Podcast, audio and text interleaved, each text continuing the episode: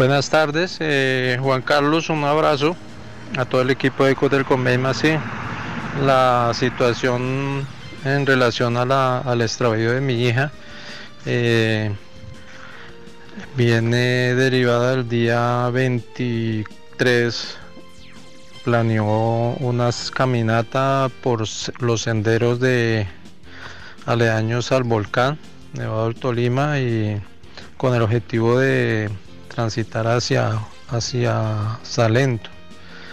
Inició el recorrido saliendo desde Juntas y, y hasta el momento pues no, no se ha logrado comunicación de ellos. Llevaba provisiones aproximadamente para cuatro días, pero pues la inclemencia del clima yo creo que ha sido la que ha afectado el, el extravío de ellos, el, la nieblina, todo el proceso que se, ve climático y pues pero con mucha fe de que las cosas se puedan superar, que logren tomar nuevamente ruta o, o igualmente los organismos de socorro puedan ubicarlos.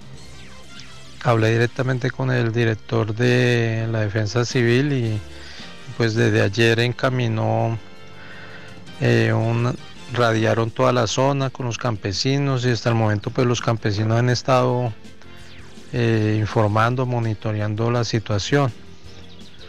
Eh, se tiene conocimiento que, que un campesino les vio en un tramo del recorrido, pero no se sabe qué ruta tomaron. Si si tomaron hacia Palomar o continuaron hacia los, hacia los termales del cañón. Eh, con mucha esperanza y mucha fe de que la situación se pueda superar y, le agradezco mucho a toda la, comunidad que pueda apoyar el rescate y la, ubicación de ellos.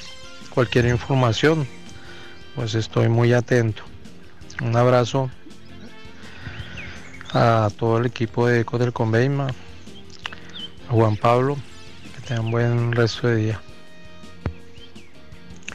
Ella, mi hija eh, se llama Eili Natalia Rojas y el, compañero que, amigo que iba en la travesía era Andrés Casas, de 27 años.